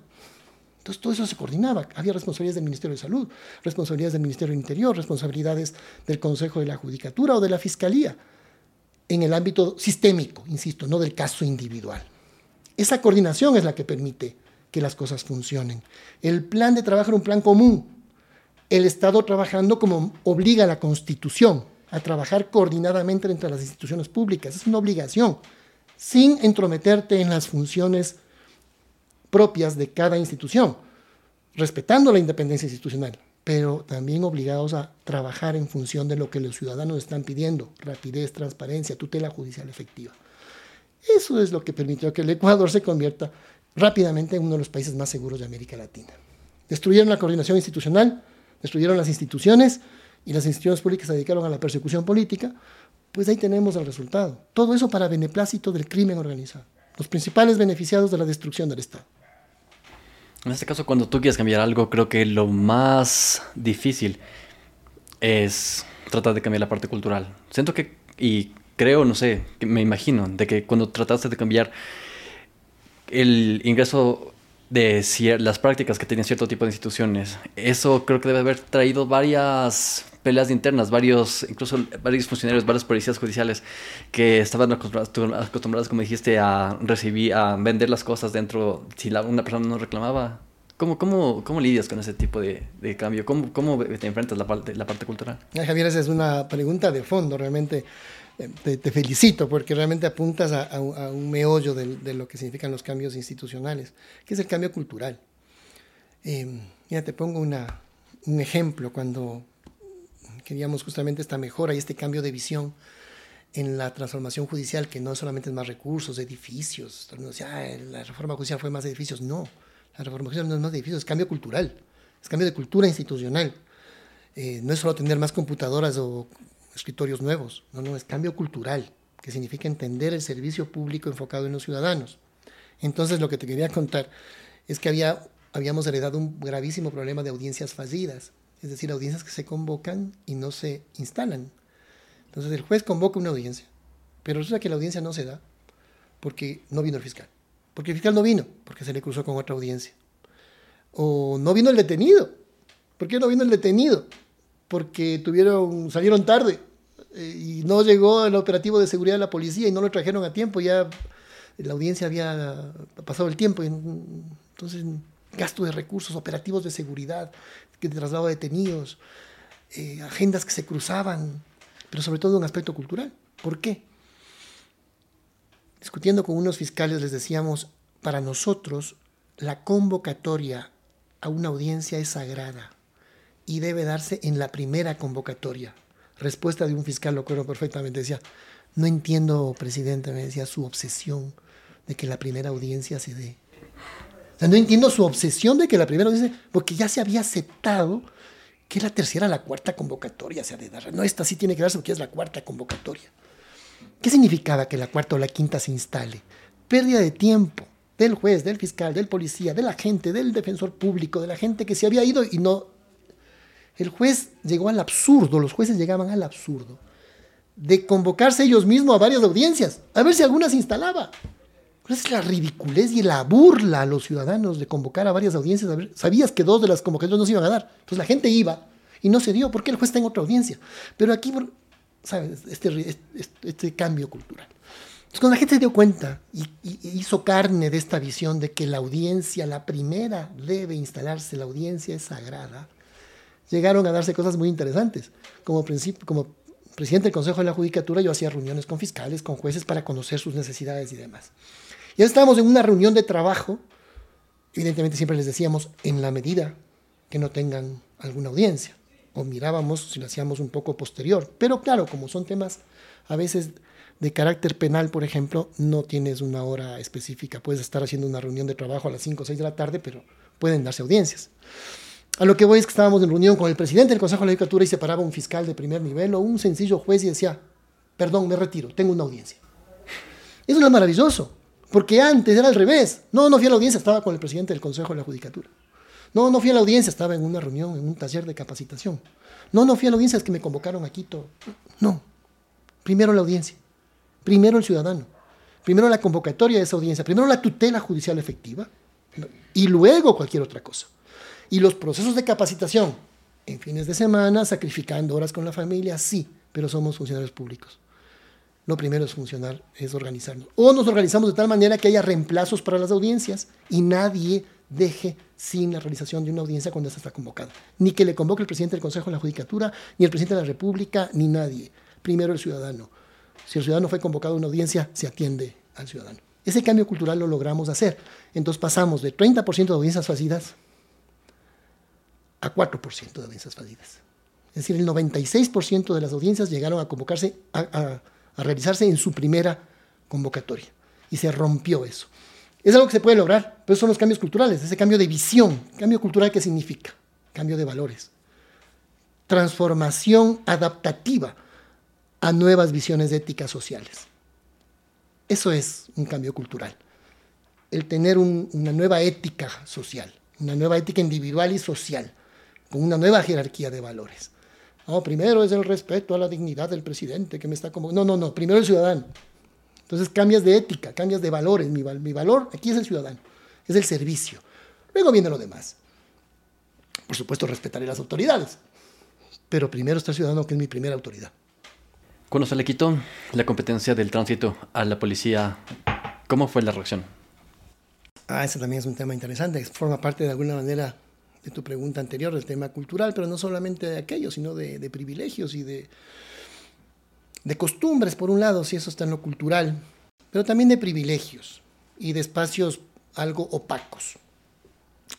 Lo que estableció en la Constitución y las normativas es que esas responsabilidades deben ser de los municipios, como es en la mayor parte de países del mundo desarrollado. Es decir, donde los municipios son los que organizan a la sociedad, a la ciudad, y donde también el tránsito es parte de sus responsabilidades, porque forma parte de la política pública propia de un alcalde de un municipio, de cercanías, de políticas públicas de cercanía. Pero para la policía eso había sido una fuente de privilegios, de poder y por supuesto de malas prácticas. Los policías profesionales, los hay y muchos, entendieron perfectamente. Dijeron, nosotros somos policías para ocuparnos de la seguridad de la gente, para ofrecer nuestra vida, para proteger la vida de la gente. No estamos para dirigir el tránsito sin menospreciar la importancia que eso tenga. Pero eso es propio de las alcaldías, de las, de las políticas, insisto, públicas de cercanía. Entonces, quitarle eso para algunos fue una afrenta institucional y el enojo de algunos. Pero era primero ya una disposición normativa aprobada por el pueblo ecuatoriano y que debía trasladarse esas competencias. ¿Para qué? Para que los, policías hagan lo que deben hacer desde su profesión, zapatero a tus zapatos, seguridad ciudadana, coordinación con los municipios, claro, coordinación con las agencias de tránsito municipales, por supuesto. Mantener los escuadrones de carreteras, decíamos. ¿Te interesa el tráfico y la seguridad? Perfecto, el tránsito. Escuadrón de carreteras, controlemos la seguridad en carreteras. Ah, es que eso no te genera tantas ventajas como te implicaba la compra de semáforos, y otras cosas, ¿no? No, es que eso, cada uno hacer lo que debe hacer. Que además el que mucho abarca poco aprieta y eso es verdad y más aún el sector público. Cada uno hacer lo que debe hacer. Por eso también en la función judicial, existencia de un consejo de judicatura es muy importante. Porque antes era la Corte Suprema la que se ocupaba también de la parte logística, de que si creas una judicatura, si no creas una judicatura, si pones más jueces aquí o allá, y a veces respondías a visiones eh, muy pequeñas de decir, ah, vamos a poner más jueces aquí porque mi provincia lo necesita. No, no, sí, sí, tu provincia tal vez lo necesita, pero hay que tener una visión integral. Entonces, ¿el juez a qué debe dedicarse el juez? El juez no debe dedicarse a sus problemas. El juez debe dedicarse a administrar justicia, a dar tutela judicial efectiva, a estar en las audiencias, a despachar, a hacer sentencias. Ese es su rol de juez. Y otro aparato administrativo disciplinario de gobierno en términos de administración del sistema, el Consejo de la Judicatura, para organizar al Estado y las instituciones.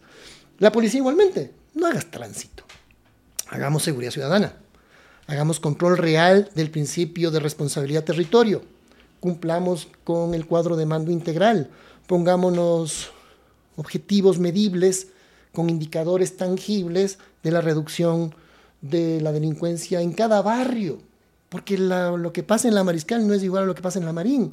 Y lo que pasa en la Marín no es lo, mismo que pasa en, la isla Trinitaria.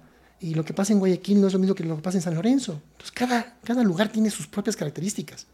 Y entonces de ahí tú no desplazas a la delincuencia, la combates realmente. Porque de nada sacas sacando la delincuencia de San Lorenzo y trasladándola a Quito.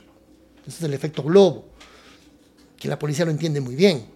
Se trata de que se, tenga un impacto real en la seguridad ciudadana. Para eso necesita estar concentrado en eso. Entonces, por eso se sacaron cosas que no tenían una razón de ser en la policía. Mira, el primer organigrama que había de la policía, no te exagero, era una verdadera telaraña. Incomprensible. Ese era el orgánico funcional de la Policía Nacional. Una telaraña incomprensible unidades por aquí, eh, la policía comunitaria por allá abajo, además, la menos importante, y es lo que te decía hace un rato de la visión ciudadana, la policía judicial en nuestra administración, la policía comunitaria, perdón, pasó a ser una de las unidades más importantes, porque era la última, ¿no? Y solo se confiaba, solo entre comillas, que son unidades muy importantes, en el GOE, en el GIR, unidades de élite, que se llaman. Nosotros vemos, aquí nadie es de élite.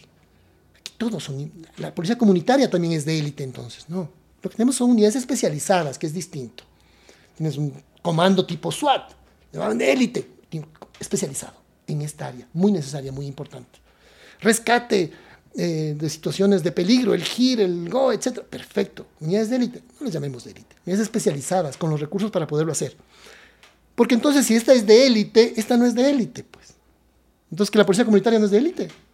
Si yo, yo les decía, si hay alguna que debe ser de élite, es la comunitaria porque es la que está todos los días con los ciudadanos en el ir y venir, en el, defender, en atender sus llamadas de urgencia.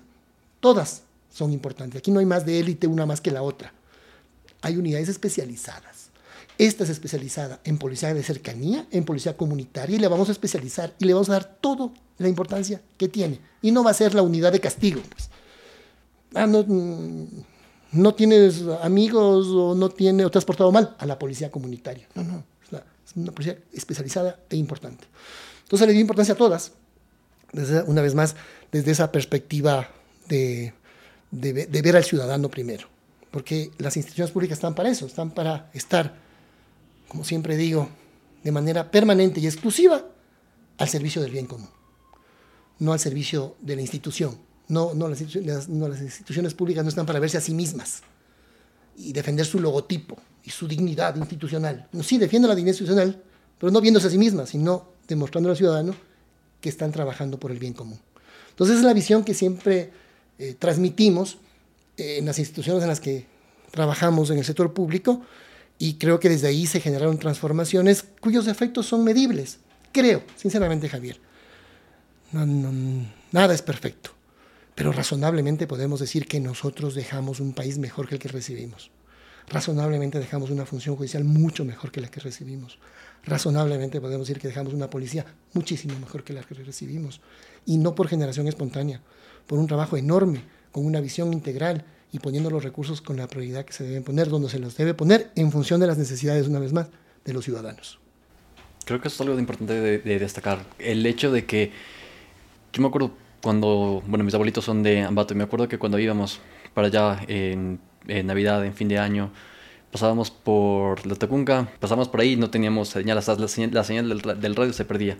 son cosas que me parecían tan simples que ahora ya, ya, no hay. Y todo ese tipo de cosas creo que es súper importante el rol que tienen los medios de comunicación.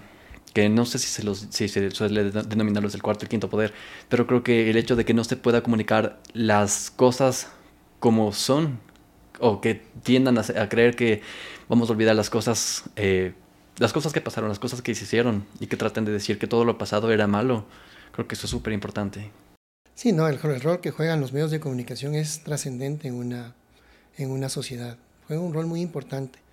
porque son los que le están dando a la, ciudadanía en general la información con la cual la gente llega a ciertas conclusiones o a la toma de decisiones. La gente, todos tomamos decisiones en función de la información que tenemos a nuestra disposición. Y a la generación de imaginarios o de realidades inventadas o reales en función de los datos objetivos. Por eso creo que la ciudadanía, en general todos tenemos la obligación de, de llegar a tener mayores niveles de, de conciencia para poder tomar decisiones. Y claro, esos niveles de conciencia parten en mucho de la información que tenemos disponible. Y lamentablemente tenemos a nivel de los grandes medios de comunicación, los llamados hegemónicos, es real, tenés un discurso común que es el que se implanta a veces en muchas mentes de las personas. Creo que hay medios, los medios alternativos, como se les denomina ahora, creo que son una gran fuente de contrastación. No todo es bueno ni todo es malo en un lugar o en otro. Hay cosas buenas en los grandes medios de comunicación, sin duda, hay programas interesantes, culturales.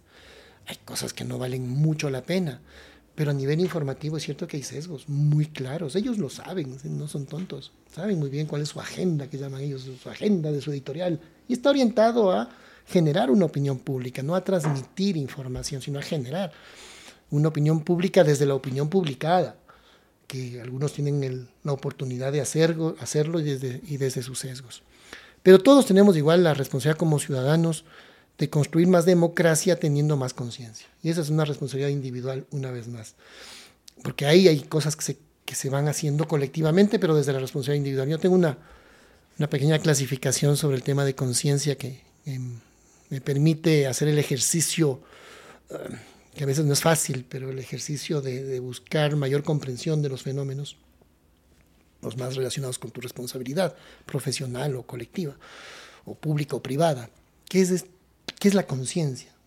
Yo diría que la conciencia es, inspirado por supuesto en reflexiones de, intelectuales de alto nivel, yo soy apenas un aficionado, que la conciencia es conocer el pasado, discernir el presente y anticipar el futuro. Si somos capaces de hacer eso, creo que nuestras decisiones se toman de mejor manera. Para conocer el pasado necesitamos información y a veces información es sesgada, esa información es incompleta. Ahí es el primer ejercicio para poder tener conciencia, saber si la información que tenemos del pasado o de lo que ha ocurrido es realmente lo que ocurrió. No siempre es fácil llegar a tener ese nivel de conciencia del pasado. ¿Para qué? Para entender el presente y discernir el presente. Un profesor mío de la Sorbona decía, el que quiere conocer el presente y solo se fija en el presente, no entenderá el presente. Necesitas la información del pasado para entender el presente, pero para poderlo discernir, el significado que tienen estos hechos del pasado con los efectos que tienen en el presente. ¿Para qué? Para anticiparme al futuro. Esa es la visión estratégica, poder anticiparme, generarme escenarios, saber si hago esto hoy, qué va a pasar mañana. Si hoy voto por un banquero, ¿qué va a pasar mañana? ¿Cuáles son los efectos de mi decisión? ¿Estoy decidiendo emotivamente? ¿Estoy decidiendo desde el odio? ¿Estoy decidiendo desde la decepción?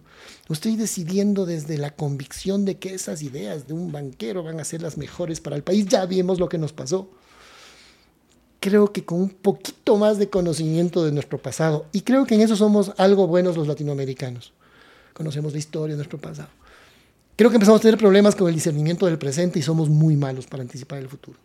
Y creo que ahí tenemos que hacer un esfuerzo individual y colectivo, donde la educación también nos permita desarrollar esos niveles de pensamiento, de discernimiento, insisto, no son fáciles, todos tenemos sesgos posiblemente, pero tenemos que hacer el esfuerzo de tener los elementos necesarios para poder decidir hacia el futuro. Y es ahí donde los medios de comunicación juegan un rol a veces bueno y a veces perverso, de tergiversarte el pasado para hacer que disiernas, disiernas mal tu presente y poder manejar ellos el futuro. Sabes, la parte de la historia creo que, que mencionaste hace un ratito me parece súper importante. En mi caso, yo a mí nunca me había gustado la historia como materia en el colegio, en la escuela, pero justo cuando leí el libro de Sapiens, que claro, de ahí nació la expresión del nombre de este podcast, me pareció súper interesante el hecho de que de que yo, Vale en el libro menciona que hay realidades que son, bueno, que hay cuestiones que son creadas, que solamente existen en el papel. Y en este caso son las cosas que yo creo que son, que las leyes son algo así, que siento que son algo que nosotros las inventamos, pero no es algo que, que, existe de verdad. No es como la ley de la, no sé, las leyes de la, de la, física, por ejemplo. Siento que es algo, pero son una manera organizada, estructurada de organizar una sociedad.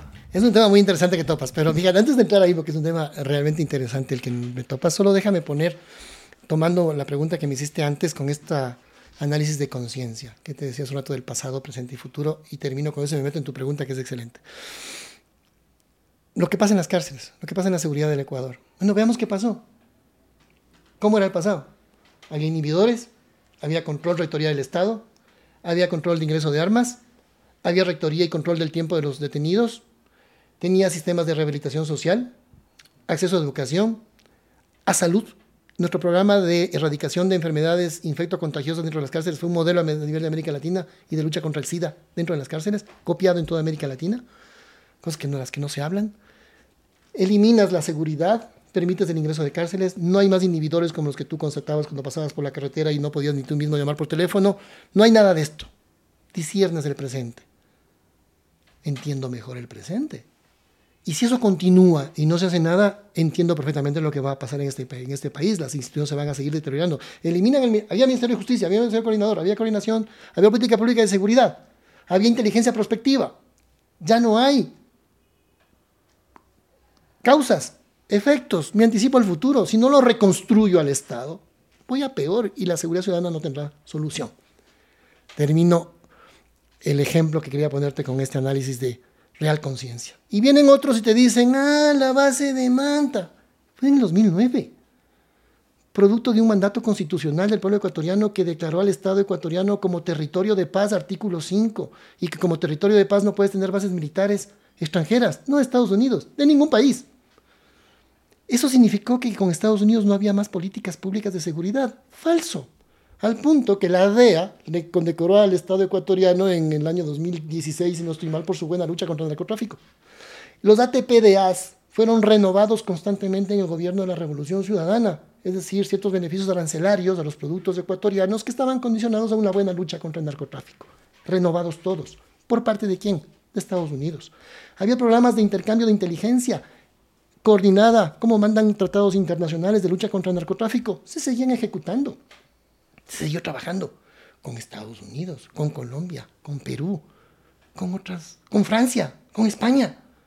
No solo con Estados Unidos. Se seguía trabajando desde el punto de vista como mandan los tratados internacionales de lucha contra el crimen organizado transnacional. Pero vienen y te venden la idea y algunas personas frágilmente caen en esa venta, algunos de mala fe, otros por fragilidad mental, porque no conocen suficientemente el pasado o no lo quieren ver o no lo quieren reconocer, entonces no tienen conciencia, no pueden discernir su presente y peor aún anticipar las soluciones del futuro. Dicho esto, también debo mencionarte que el Ecuador siempre fue reconocido como un país libre de cultivos ilícitos hasta el año 2017, justo los años de la Revolución Ciudadana, libres de cultivos ilícitos. A partir del 18 se salen de los programas de monitoreo y erradicación de cultivos ilícitos y hoy se habla de al menos 700 hectáreas de cultivos ilícitos en el país, que son pocas en relación a las miles que hay en Colombia y Perú. Pero ya tenemos cultivos ilícitos en el país y resulta que no es en el gobierno de la Revolución Ciudadana, donde sí había control y monitoreo del territorio. Por ponerte más datos objetivos, ¿no? Luego viene la gente con odios, con antipatías o simpatías y distorsionan el pasado, el presente y no le atinan al futuro porque no hay esa conciencia de la que te hablaba hace un rato, que son ideas con lógica. Ya, voy a tu pregunta que me parece extraordinario. Sí, Yuval me parece que invita a unas reflexiones muy interesantes, criticado por algunos y, y, vanagloriado por otros. me parece muy interesante en todo caso sus reflexiones. Y una cosa que me parece que latina perfectamente es lo que tú acabas de mencionar. Es decir, el éxito del Sapiens al final se da por esta capacidad de ficción por esa capacidad de crear ficción. Eso es lo que le, lo distingue y, lo diferencia de otras especies. Porque según el análisis de, de Yuval, que tú estás recordando, nos dice que la capacidad de coordinación entre eh, en el Homo erectus, antes de ser el Homo sapiens, llegaba máximo a 100 individuos. Y ciertas especies también logran ciertos niveles de coordinación hablamos de los mamíferos principalmente, de ese número de individuos. Pero resulta que el ser humano luego llega a, tener niveles de coordinación entre miles de personas o millones de personas, a sentirse parte de un Estado. Millones de personas que se sienten parte de algo. ¿Por qué? Yuval nos dice por, por la capacidad de ficción que desarrolla, que desarrolla el, el Homo sapiens. Y esa capacidad de ficción hace que desde esa ficción te puedas identificar con otros o sentirte parte de o llegar a niveles de coordinación entre otros. Ahí vienen los niveles de lo bueno y lo malo que puede tener esa capacidad de ficción. Lo bueno es que te permite una mayor conciencia de coordinación, de pertenencia de un grupo. Que podríamos decir desde esa perspectiva sería interesante que algún día nos sintamos parte de este mismo barco llamado planeta Tierra, en el que vivimos todos al mismo tiempo, no importa dónde, y que ya solamente ese hecho nos hace, debería hacernos sentir parte del mismo equipo. Estamos en el mismo planeta, en el mismo barco, al mismo tiempo. Tenemos algo en común. Somos parte del mismo equipo que vive en este planeta. Pero esa misma capacidad de ficción hace que no lo veas así, sino que no. Tú eres musulmán, tú eres cristiano, tú eres de Ecuador, tú eres, de, tú eres serrano, tú eres costeño, y desde ahí puedes ver la diferencia y valorarla o ver la diferencia y rechazarla. Se juega mucho en esa capacidad de ficción que tiene el sapiens en lo bueno de su progreso y su éxito como especie o de lo malo que también significa a veces autodestrucción. Y este punto, la coordinación creo que es sumamente importante. Actualmente creo que dentro de Ecuador el con lo que estamos viviendo actualmente, creo que incluso los varios partidos, las diferentes eh, personas que tienen banderas políticas en la Asamblea Nacional y en general, con, todo, con todos los problemas que están existiendo, creo que se, encontraron un, enemigo en común, que es, todo lo que tiene que ver con delincuencia, y están trabajando a, favor de eso. Bueno, mira, en, en, todas las situaciones, por más críticas que sean, puedes encontrar algún aspecto que, que pueda significar algo de positivo. Y en las cosas positivas también puedes encontrar lo que es negativo. Estamos en una crisis de seguridad, pero dentro de esta cosa terrible que nos está pasando como país, que genera este sentimiento de decepción, de dolor, de temor en la ciudadanía, en, el Estado en su conjunto, hay esto que tú dices que puede ser rescatable y que ojalá se lo asuma con, con toda madurez, que es la necesidad de la unión, es el momento de unirse, es tener una causa común, una causa nacional, la seguridad. Es algo que debe ser causa común. Es algo que le afecta a todo el mundo, a ricos, a pobres. no importa etnia, no importa condición social. Se afecta a todos. Entonces deberíamos tener una política de seguridad también pensada desde esa perspectiva. De todos salir adelante como país. Sí, tenemos, si quieres usar la palabra enemigo en común, sí, la delincuencia, la inseguridad, estos grupos eh, algunos calificados como terroristas, la delincuencia en general. Eh, ese es el, enemigo, pero para atender ese problema necesitamos unidad, esa visión de conjunto. Ojalá esta grave crisis sirva para unirse y tener una visión clara y discutir las soluciones de esa, de esa perspectiva, desde el bien común, que significa no pensar, ah, esta es la ocasión entonces para beneficiar aún más a mi clase poderosa y económica, porque voy a aprovechar el temor de la gente para tomar decisiones desde esa perspectiva. No. O, igual de mal, ah, será la ocasión para ponerle cortapisas a este gobierno débil y con esto vamos a tener más oportunidades en el 25. Entonces te vuelves a ver el ombligo y no ves la perspectiva y no ves eh, el bien común en sí mismo. Cerrar filas es importante. Unidad, causa nacional la seguridad de todos, con políticas basadas en el bien común, con el uso de recursos con prioridad. El Estado tiene grandes problemas económicos en el momento, presupuestarios, hay que arrimar el hombro, sí, pero ¿cuál es la variable de ajuste? ¿El más pobre, la clase media? ¿O la variable de ajuste es el más privilegiado? Incluso podría decir que más necesita seguridad por todo lo que tiene que proteger y defender de su patrimonio. ¿Quiénes tienen que poner y arrimar más el hombro? Todos. Pero sí hay variables de ajuste. Y cuando lo ves desde una visión, de una idea con cierta lógica, puede ser que la variable de ajuste sea los más débiles. Desde otra idea lógica puede ser que veas que la variable de ajuste debe ser el que, el que más posibilidades tiene de ayudar, aunque todos somos responsables como sociedad. Y creo que esa apertura debe darse, Porque todos saldremos perjudicados, todos saldremos perjudicados si no hay un nivel de conciencia sobre esto. O todos saldremos beneficiados sobre esto. Como el calentamiento global de alguna manera, ¿no? O sea, el calentamiento global le va a perjudicar incluso al negacionista en su momento y será un poco tarde cuando se dé cuenta. Es un tema de conciencia. Lo que le pasa a uno nos pasa a todos. Y, y, por lo tanto, desde ahí debe inspirarse la política pública. Y bueno, Gustavo, una, quiero hacerte una pregunta más. Y es justo relacionado con algo que pasó hace ya varios años.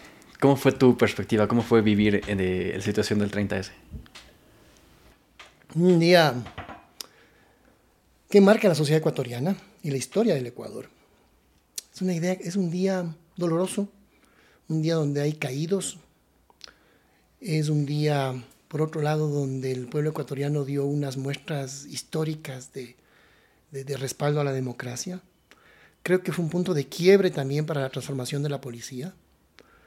Las causas, mira, para entender el 30S, también una vez más dentro de esta perspectiva hay que ver antes del 30S para poder entender el 30S. Si solamente ves el 30S, ese 30 de septiembre, no vas a entenderlo del todo. O vas a ser tal vez presa fácil de algunas tergiversaciones que no han tenido éxito porque evidentemente las cosas son bastante claras. Pero ¿qué pasaba antes? Lo que te contaba hace un rato, la transformación de la policía, la eliminación de esas unidades dentro de la policía judicial con actuaciones poco éticas, la salida del tránsito de la policía, el establecimiento de la Comisión de la Verdad para investigar con mayor profundidad la desaparición de los hermanos Restrepo o malas prácticas policiales. Em, al mismo tiempo que se le dotaba de modernidad a la policía, al mismo tiempo que se les daba mejores salarios, al mismo tiempo que se les daba una carrera más sólida, al mismo tiempo se exigía transparencia y se exigía también resultados y había esta transformación. Los derechos humanos para mí fueron uno de los detonadores de cierta inconformidad de ciertos grupos que usaron la ley de servicio público como un pretexto para generar descontento eh, dentro de la Policía Nacional. Esas son, cuando tú haces un, un proceso de real transformación de una institución pública, llámese policía, función judicial o ministerios, tú afectas privilegios. La democracia significa afectar privilegios porque la democracia busca la igualdad y busca la modernidad y busca el bien común. Cuando tú democratizas una institución, afectas privilegios. Cuando tú la pones en función del bien común, afectas intereses. Y cuando afectas intereses, estos intereses reaccionan. Y si se articulan políticamente y mediáticamente también, como pasó en aquel día, se genera un contexto en el que se dice que hubo una revuelta policial por descontento de la ley orgánica de servicio público porque afectaban a sus remuneraciones y condecoraciones. Falso. La ley continuó y jamás se afectó ninguna remuneración ni condecoración de la policía. Pero sí lograron eh, generar este, esta revuelta, inicialmente revuelta policial, pero que tenía un trasfondo político de desestabilización democrática y de golpe de Estado, que es lo que algunos han querido negar. Fíjate que el presidente peruano de la época, Alán García, en el transcurso del día, en las primeras horas de la mañana, dijo, cierro la frontera para no darle una molécula de oxígeno a los golpistas. Esa fue la declaración del presidente eh, peruano. Esto es un golpe de Estado lo que hay en el Ecuador. En las primeras horas de la mañana, cierro fronteras, ni una molécula de oxígeno a los golpistas. El presidente colombiano igualmente llamado al presidente de la República, solidaridad, la OEA, UNASUR empezaban a reunirse. Hay un proceso de desestabilización democrática en el Ecuador. Era claramente un golpe de Estado, no solamente una revuelta policial y con un entramado político detrás. Pero resulta que el tema sale, les sale mal a los golpistas. Primero que tal vez no esperaban que el presidente de la República llegue y les cambie el escenario. Y segundo, porque el pueblo ecuatoriano por primera vez sale a las calles no a pedir que se vaya el gobierno, como hubiera sido en otros, en otros casos, sino al contrario, decir, queremos al presidente, respaldamos la democracia y le ponen el pecho a las balas. Y eso es lo que cambia absolutamente el escenario. El pueblo en las calles respaldando la democracia. Hay caídos, es doloroso. Por otro lado, es un punto de quiebre que permitió que haya una transformación aún más profunda en la Policía Nacional y definitiva, como se logró al menos hasta el año 2017, y luego por la desarticulación de esas políticas institucionales, nuevamente una, una policía débil y penetrada, para dolor de los buenos policías dentro de la institución. Y es un punto en el que sentimos, sí, que podía haber sido el último día. Te digo, en, lo personal, es verdad, en algún momento. Pero como lo hablamos con el presidente en ese momento, con el presidente Correa, era, no podemos ceder. No se puede ceder a la violencia. Porque si cedes a la violencia has premiado el mal comportamiento y has generado un decaimiento ético en la sociedad. Por lo tanto, aquí tenemos que estar firmes. Y cuando nos presentaban oficios para firmar con una serie de peticiones y con lo cual podríamos salir del hospital de la policía, nos negábamos a firmar. Y claro, ¿qué había dentro de, esas, de ese pliego de peticiones? No era, sí, ponían la derogatoria de la ley de servicio público, pero si no les afecta, sí, pero igual derogatoria de la... Pero además desarticulación de la Comisión de la Verdad, que salgan libres los policías que están enfrentando procesos penales, em, que vuelva el tránsito a la policía, entonces, ¿qué tiene que ver esto con la ley orgánica de, la, de, servicio público? Evidentemente era un golpe institucional. Evidentemente no, no se iba a firmar ningún pliego de peticiones, ni mucho menos nos negamos a todo aquello y luego hubo un operativo de las Fuerzas Armadas que permitieron la liberación del presidente y de todos los que nos encontrábamos retenidos en, en el hospital de la policía. Así que un día duro, un día de recordación muy dura por un lado, dolorosa por los caídos, eh, pero por otro lado también fue un día en el que no es un eslogan, es una realidad. Ese día triunfó la democracia. Ese día permitió la continuidad de un proceso de cambio democrático en el país. Porque hay algo, Javier, muy importante. La democracia no es votar regularmente, de vez en cuando, ir a las urnas. Es una parte de la democracia. La democracia realmente es un ejercicio cotidiano, de todos los días, del sector público, de hacer, en definitiva, en pocas palabras, que las instituciones públicas estén permanentemente y exclusivamente al servicio del bien común. Eso es la democracia.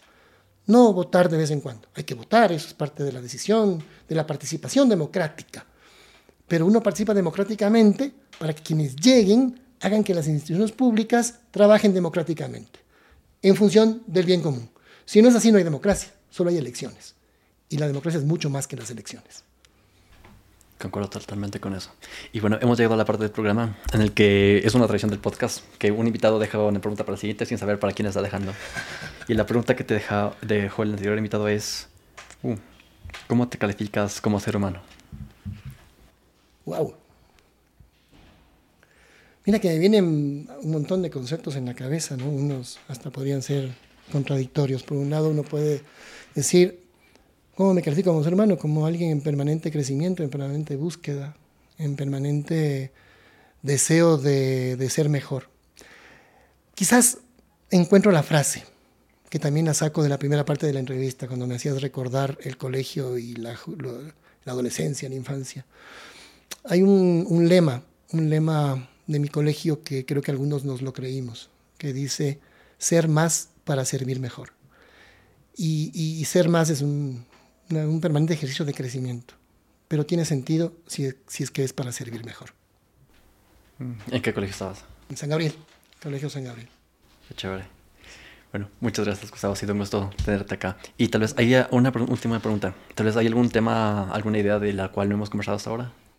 Mira, hemos conversado de tantas cosas que es difícil decirte alguna más. Em, simplemente decirte que estos ejercicios de de reflexión son muy importantes, muy interesantes. Y así como empecé con Galeano, déjame también terminar con Galeano, ¿no? Y Galeano decía que hay que tener mucho cuidado con esos intelectuales que dicen amar a la humanidad pero desprecian a la gente. Entonces creo que es una frase también que es un desafío en sí mismo. Reflexionar, eh, pensar, hacer política pública, escribir libros, ser un intelectual, puede ser algo muy interesante. Pero como dice Galeano, cuidado, amamos a la humanidad, pero despreciamos a la gente. Amamos conceptos abstractos, hablamos de justicia y democracia en términos abstractos y no hacemos que caiga esto en la vida cotidiana de la gente. Entonces no podemos amar a la humanidad despreciando al pueblo, despreciando a la gente. Hay que hacer con estas, que estas ideas lógicas terminen mejorando la vida concreta de la gente. Por eso creo que también esta metáfora de para hacer política pública hay que tener un ojo en el telescopio y un ojo en el microscopio. Un ojo en el telescopio y un ojo en el microscopio. Para que tengas un panorama de hacia dónde quieres ir, pero no olvidándote que esto le tiene que servir a la gente. Y creo que quizás ese es el tema final que podríamos topar. Como decía Galeano, si amamos a la, a la humanidad, no despreciemos a la gente. Una, una gran frase. Muchísimas gracias. Un gusto. Hemos descubierto que las personas que ven nuestros videos, por lo general, les gusta uno de los últimos episodios que hemos realizado en este podcast. Te hemos dejado los links en esa parte para que puedas explorarlos.